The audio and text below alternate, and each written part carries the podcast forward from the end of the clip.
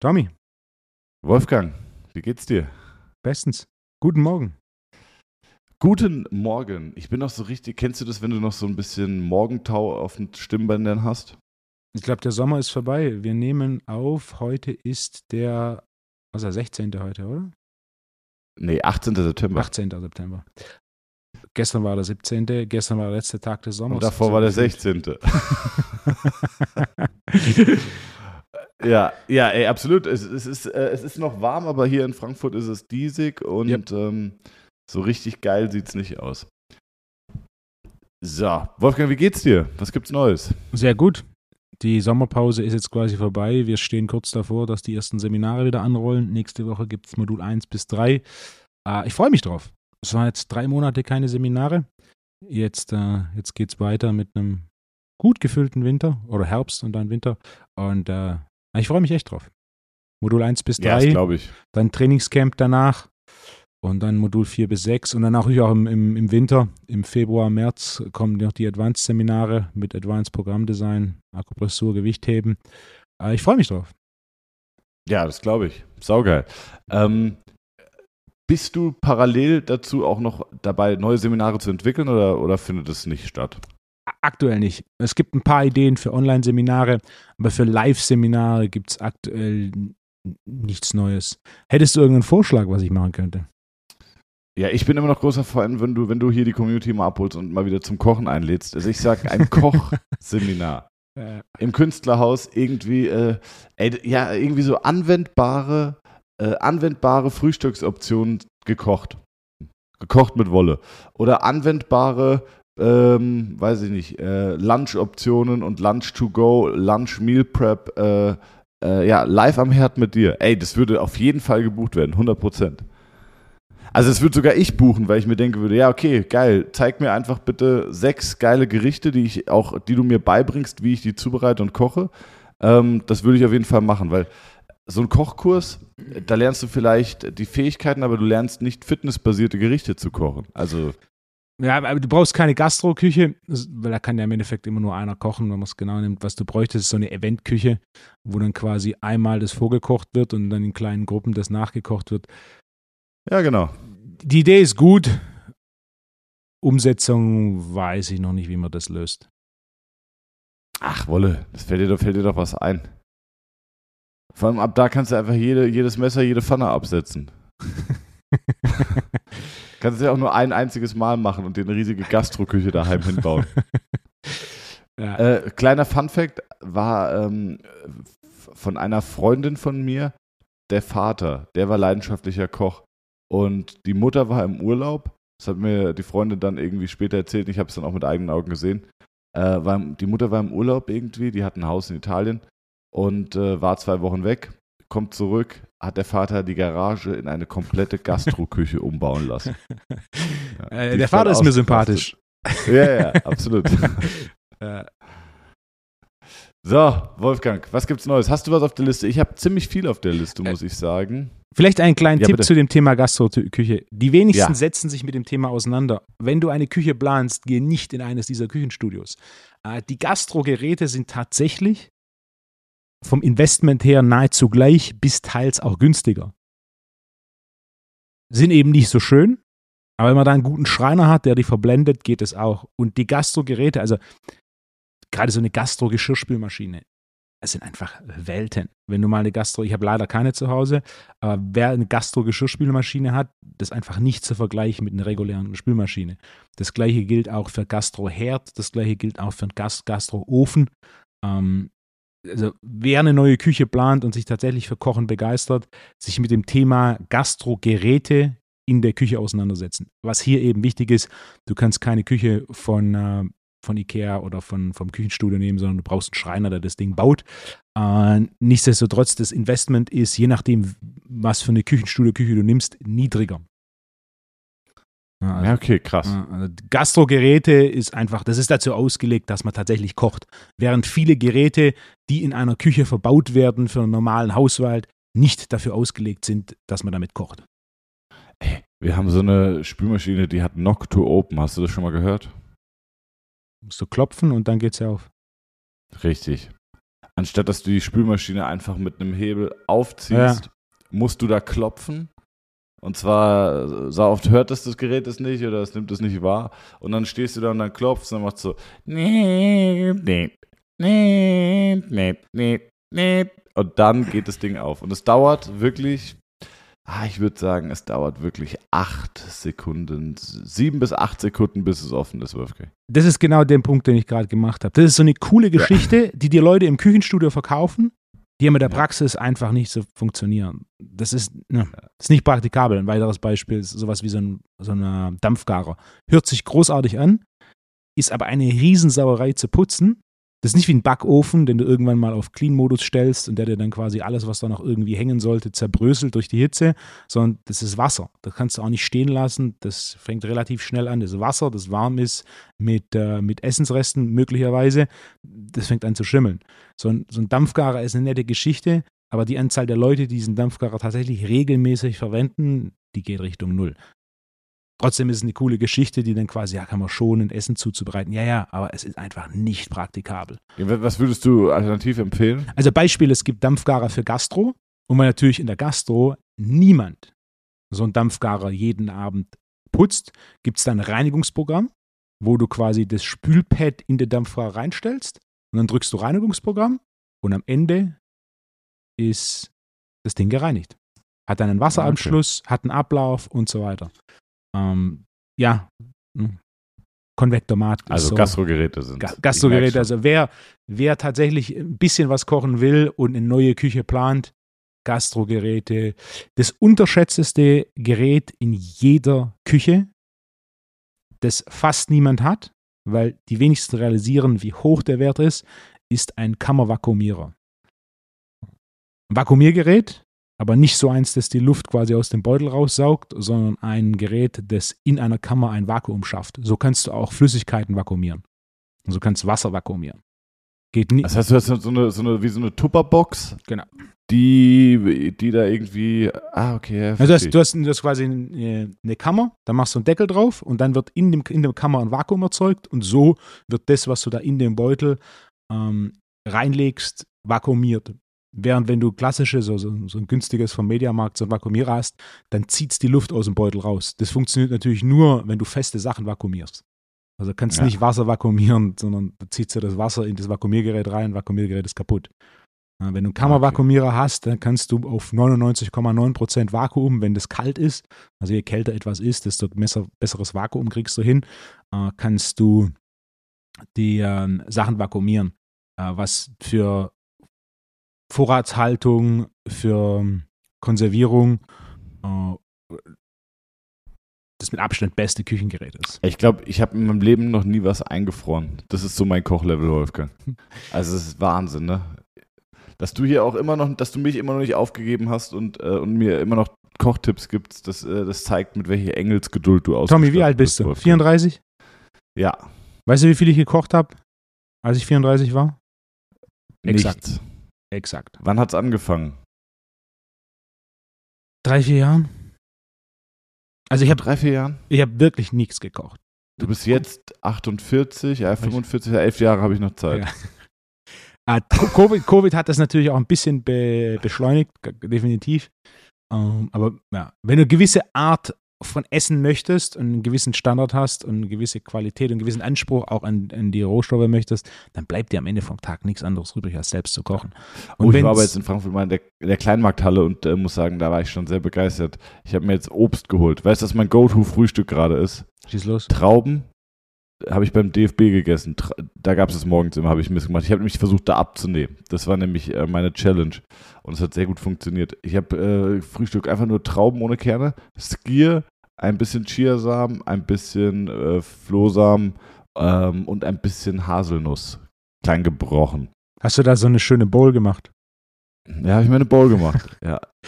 Ja, die war, die ist so fruchtig, die ist leicht, äh, das geht runter. Weil ich muss sagen, dass ich echt, ähm, und es ist jetzt letzten Wochen auch ein bisschen Hype gewesen, kann man vielleicht nochmal ganz kurz aufgreifen, dieses Thema Süßungsmittel und Süßstoff. Ähm, ich habe echt lange Zeit Darmprobleme gehabt und ähm, habe dann in dieser ganzen One, wie heißt das nochmal, One, der Proteinhersteller oder Produkthersteller One von Christian Wolf. Ja, ich weiß, was du meinst. Mehr auf Englisch. Ich weiß nicht mehr, wie er heißt. Was meinst du, mehr, äh, ja, oder, ja, More, More hieß er, genau, More Nutrition, genau. Ähm, also ich sage jetzt gar nicht, dass ich, ich will mich gar nicht zu der Qualität der Produkte äußern. Ich will nur sagen, ähm, das Thema ähm, ähm, Nahrungsergänzungsmittel ähm, mit sehr viel Süßstoff wurde einfach nur sehr kontrovers diskutiert und daraufhin habe ich gedacht, so habe ich mich selber nochmal hinterfragt, was, was, was esse ich oder was konsumiere ich und habe schon ab und zu äh, mal irgendwelche äh, Proteinpulver, nicht von dir, sondern tatsächlich von anderen Herstellern, ähm, haben wir auch schon oft drüber geredet, äh, weil wir die da hatten, habe ich davon was genommen oder mal einen Riegel gegessen. Ich hatte immer ein bisschen Darmprobleme und habe jetzt echt lange Zeit weggelassen und deswegen habe ich mich, ähm, habe ich gefragt, was kann ich in meinem Skill machen? Einfach frisches Obst ist einfach echt der Killer morgens. Also jetzt wirst du vielleicht sagen Fructose oder no, no, ähm, aber mit Trauben und so, äh, Trauben, vor allem Beeren, Himbeeren, ähm, Blaubeeren, das, das passt, schmeckt gut, geht schnell und ähm, ja, also ich muss sagen, mir geht es deutlich, deutlich, deutlich besser.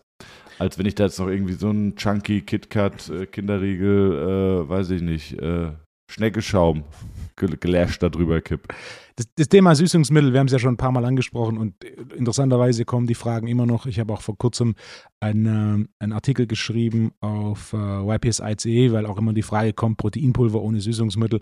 Und mein Punkt für alle, die Podcast-Folgen noch nicht gehört haben, äh, also so ein Problem bei so Marketing, wo du quasi die Welt retten möchtest mit Süßungsmitteln ist, dass das quasi dazu verdammt ist, dass es irgendwann nach hinten losgeht. Weil wenn du etwas promotest, das man als realitätsfern ansehen kann, dann ja, das muss irgendwann nach hinten losgehen. Und Süßungsmittel ist eine großartige Sache. Wenn du halt anfängst, dreimal am Tag Süßungsmittel zu konsumieren, das bringt, das bringt Probleme mit sich. Äh, Süßungsmittel hat die Hauptaufgabe, Dinge genießbar zu machen, die anderweitig nicht genießbar wären für die absolute Mehrheit. Also wenn du zum Beispiel Molkeprotein ohne Geschmack, das geht noch für den einen oder anderen, Reisprotein ohne Geschmack, da bist du schon der große Outlier. Äh, wenn du das konsumierst, Aminosäuren ohne Geschmack ist noch schlimmer. Das heißt, wenn du so Dinge ja, du diesen, kennst du diesen Bittertee? Entschuldigung. Welchen Bittertee? Bittertee? Welchen Bittertee? Es gibt irgendeinen so Bittertee, der die Leber irgendwie entgiftet oder so. Da gibt es mehrere davon. Ja, okay, der schmeckt auch wie Scheiße. Also, ja, aber Aminosäuren ist, ist schon so ganz oben auf der Liste. Also Chlorella als Pulver und Aminosäuren würde ich sagen, das sind die zwei Sachen aus, aus, aus den Stoffen, mit denen ich so zu tun habe, wo die meisten, also einfach, wo es quasi für jeden unmöglich ist, es ist äh, dauerhaft zu konsumieren. Äh, dann sowas wie ein veganes Protein, Reisprotein, Whey geht dann noch am besten.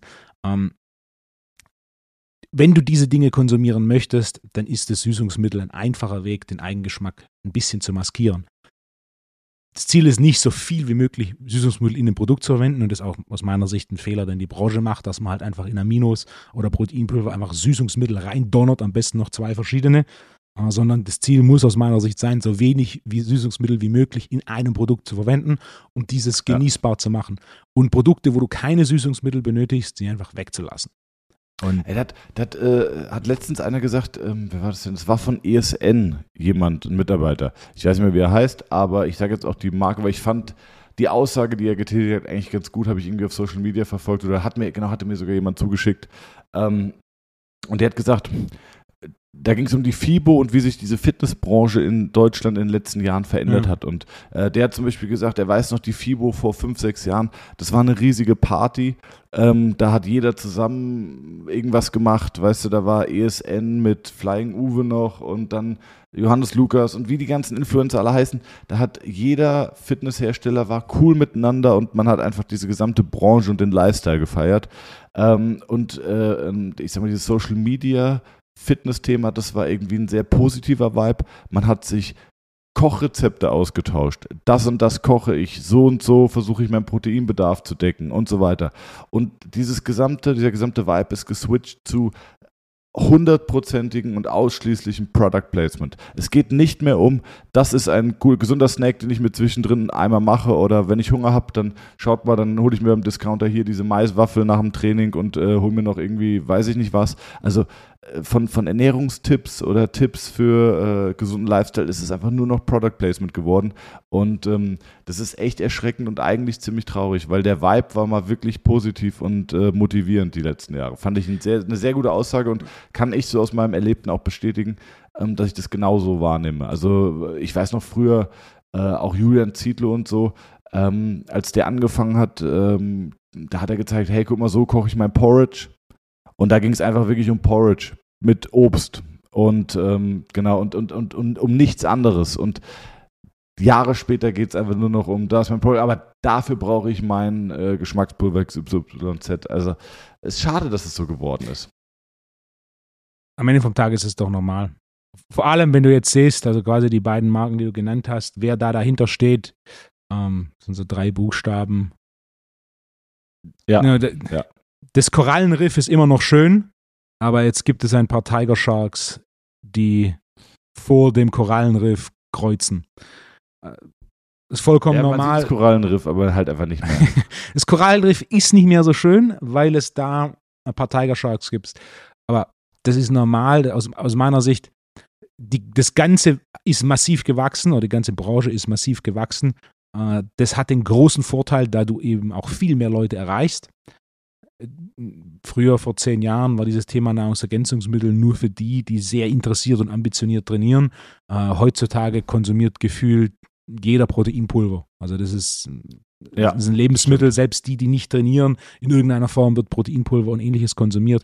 Ähm, da ist so ein großen Vorteil, dass natürlich auch das Angebot auf dem Markt und die Qualität auf dem Markt, also vor zehn Jahren Riegel zu essen, konntest du einfach so gut wie vergessen, die haben alle scheiße geschmeckt. Also das war einfach nicht genießbar. Mittlerweile gibt es verschiedene Riegelhersteller und das funktioniert nur, wenn der Markt groß genug ist, als dass da entsprechend viel Mühe in Entwicklung ähm, investiert wird.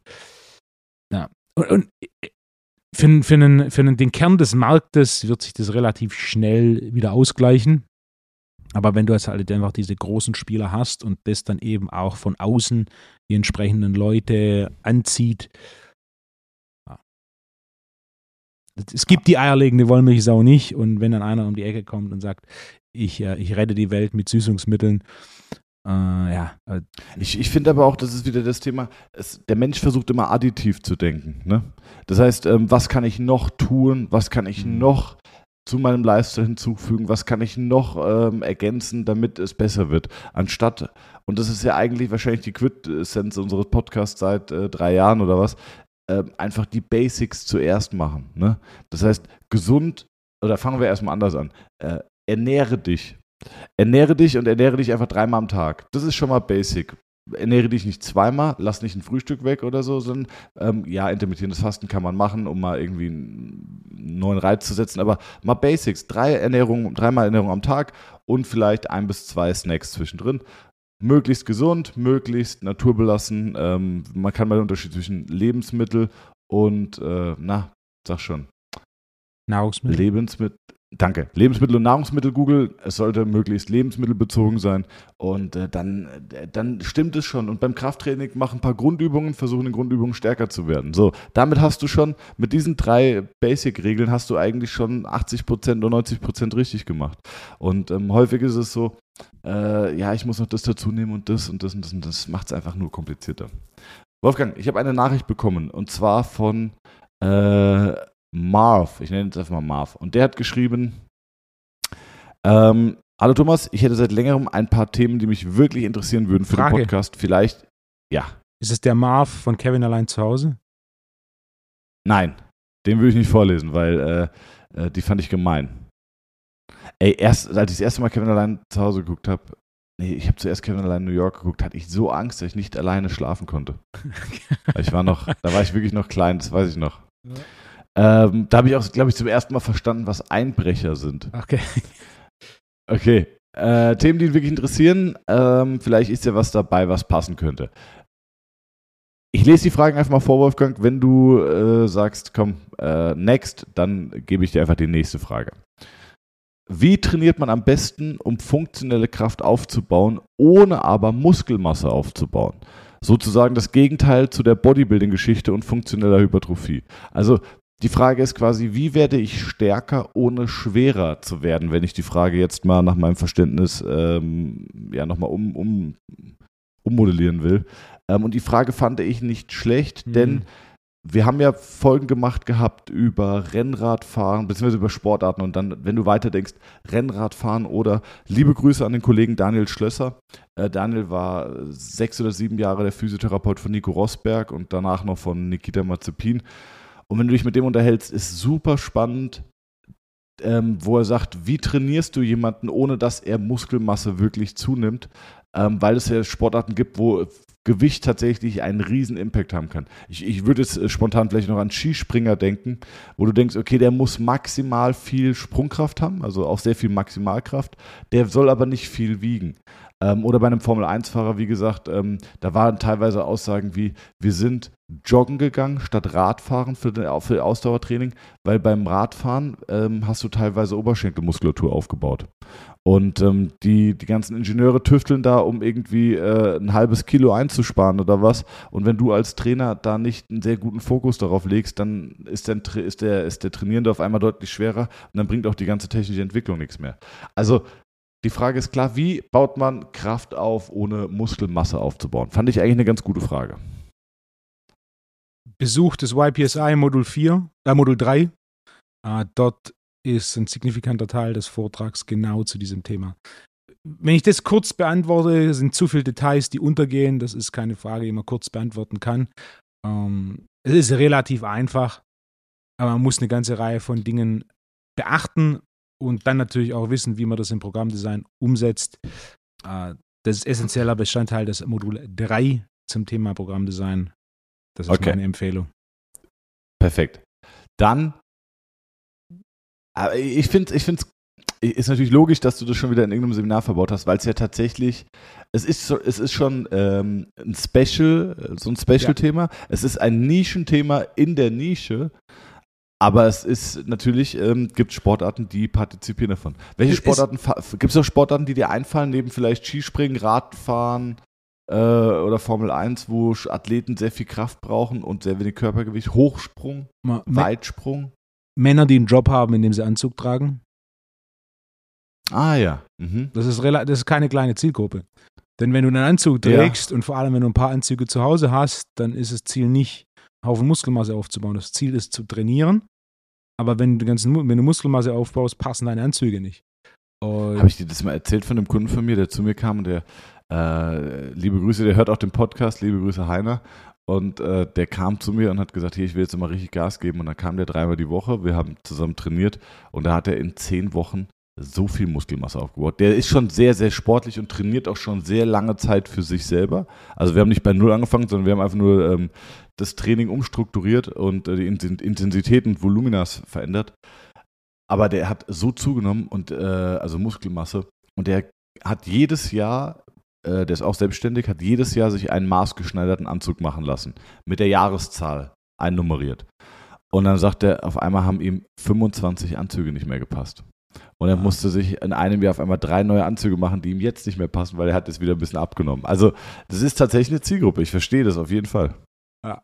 Und der eine oder andere ist dann bereit, ähm, das Investment zu tätigen. Also wenn du mal grob überschlägst, was ein maßgeschneiderter Anzug kostet, dann machst du das mal 25. Ja. Ja, ja das ist krass. Ja, und manche sind aber eben zum einen nicht bereit oder haben dann eben auch nicht ganz, äh, ganz das Budget, um da ständig die, die Garderobe auf den neuesten Stand zu bringen. Das gleiche gilt auch für Frauen, die die entsprechende Garderobe hab, haben. Das kommt nicht ganz so oft vor, aber es kommt vor. Äh, und, und entsprechend ist auch im klassischen Alltag schon das Thema, wie trainieren wir, dass du stärker wirst, aber dass du nicht wirklich Muskelmasse aufbaust. So. Das ist ein häufiges Thema, das wenig angesprochen wird. Und es ist eine Mischung aus verschiedenen Faktoren. Und ähm, entsprechend ist es auch im Programmdesign in der Umsetzung etwas komplexer. Okay. Wolfgang, Frage 2. Was ist ein optimaler Körperfettanteil, optimal in Anführungszeichen, wenn es das denn gibt, in Bezug auf Leistungsfähigkeit, Hormonhaushalt, gegebenenfalls auch Ästhetik äh, und wann ist er vielleicht schon zu niedrig? Thomas, was ist die ja. optimale Körpergröße eines Mannes? 2,4 Meter. Vier.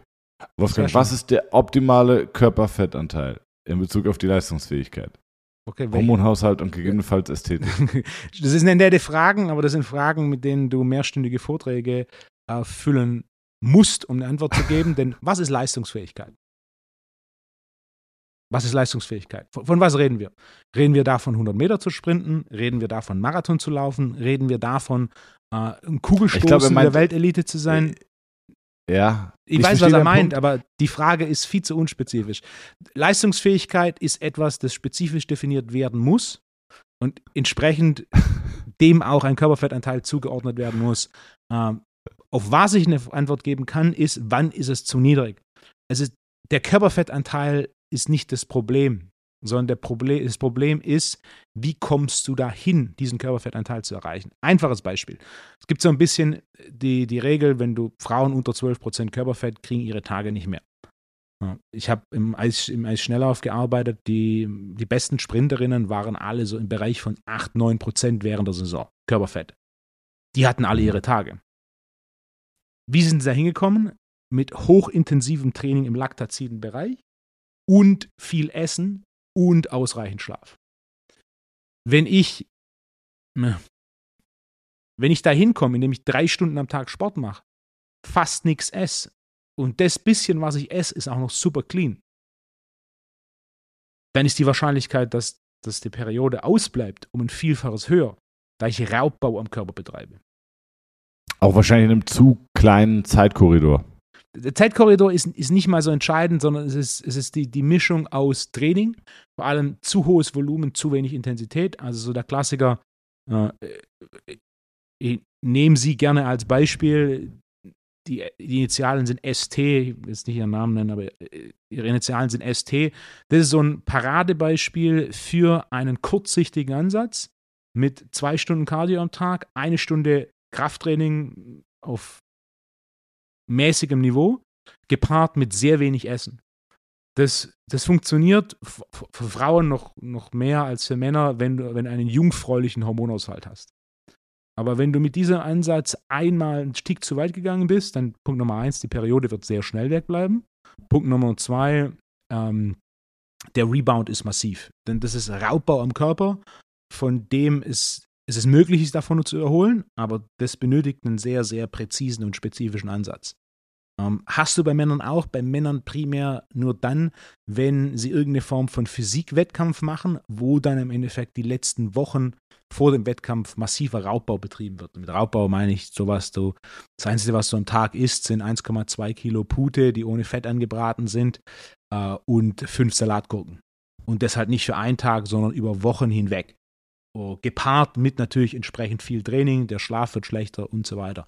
Äh, das ist massiver Raubbau am Körper, vor allem on top of das, was du davor gemacht hast, mit, mit Training und Brutal. Ne? Essen und ich so meine, wenn weiter. du das so erzählst, wie, wie krank dieser Sport ist. Und das Problem, ich sage nicht mal, der erfolgreichste Bodybuilder ever, Ronnie Coleman, hat am Tag des Wettkampfs Barbecue-Soße gegessen. Und klar, du kannst sagen, Genetik und so weiter, aber ich sage auch, zu oft in diesem Sport ist der Druck, den man sich selbst auferlegt, so hoch, dass man Entscheidungen trifft, die nicht notwendig sind.